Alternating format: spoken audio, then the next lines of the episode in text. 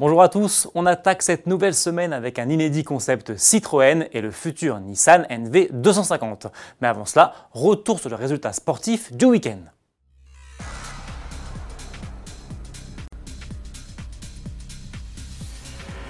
En Formule 1, on n'arrête plus Mercedes. Les Flèches d'Argent ont signé un cinquième doublé en autant de courses cette saison à l'occasion du Grand Prix d'Espagne.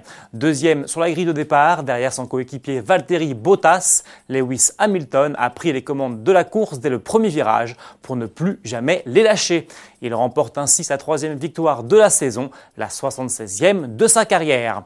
Max Verstappen complète le podium, Charles Leclerc termine 5e, Pierre Gasly 6e et Romain Grosjean 10e. Au classement général, Hamilton reprend la tête du championnat à Bottas pour 7 petits points. Prochain rendez-vous le 26 mai à Monaco. En WRC, on disputait ce week-end le sixième rallye de la saison avec une escale inédite au Chili. Et c'est l'Estonien Odd Tanak, dominateur de bout en bout avec sa Toyota, qui s'est imposé devant Sébastien Augier sur Citroën et Sébastien Loeb chez Hyundai. Le premier nommé a profité de sa deuxième place et de l'abandon de Thierry Neuville, victime d'un impressionnant accident, pour reprendre les commandes du championnat du monde. Retour en Europe le 30 mai prochain avec le rallye du Portugal. Cette année, Citroën fête ses 100 ans. Et pour célébrer cet anniversaire, la marque nous livre aujourd'hui sa vision de la voiture de demain.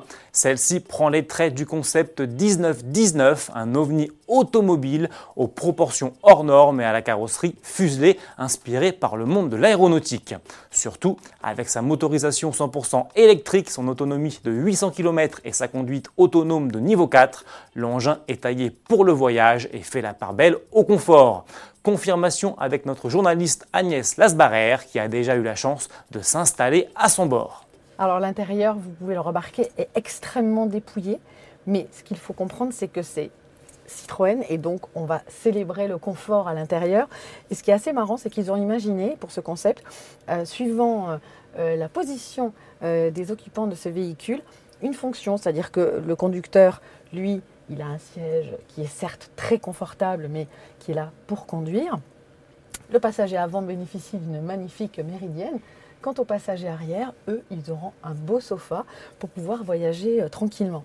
La planche de bord euh, est vraiment totalement dépouillée parce que toujours dans cet esprit du confort, ben, on ne veut plus d'écran, on ne veut pas être pollué euh, par tous ces écrans qui maintenant sont dans les voitures. Et surtout, ce qui va prédominer, c'est en fait la conduite autonome puisqu'elle est à peu près de niveau 4, c'est-à-dire qu'on peut conduire et puis aussi décider de se reposer en optant pour regarder un film ou lire un livre, pourquoi pas. Et on pourra bénéficier d'un assistant personnel, on va dire, qui se situe ici. Et quand il est dans cette position-là, ça veut dire que justement, c'est moi qui conduis. Et lorsqu'il se relève, voilà, c'est lui qui prend la main de la voiture et donc moi, je peux me reposer. C'est une commande vocale euh, plus plus, on va dire. Il va pouvoir y avoir des échanges entre euh, cet assistant personnel et les passagers. On pourra lui demander euh, d'aller à un tel endroit ou de trouver peut-être un restaurant ou justement ben, d'assurer la conduite. Donc ça, c'est vraiment l'idée du confort dans le futur par Citroën. Pour terminer, voici les premières images du Nissan NV 250, un nouvel utilitaire léger qui sera très proche du Renault Kangoo. Il sera d'ailleurs assemblé comme le modèle au losange à l'usine Renault de Maubeuge dans le Nord à partir de mi-2019. À demain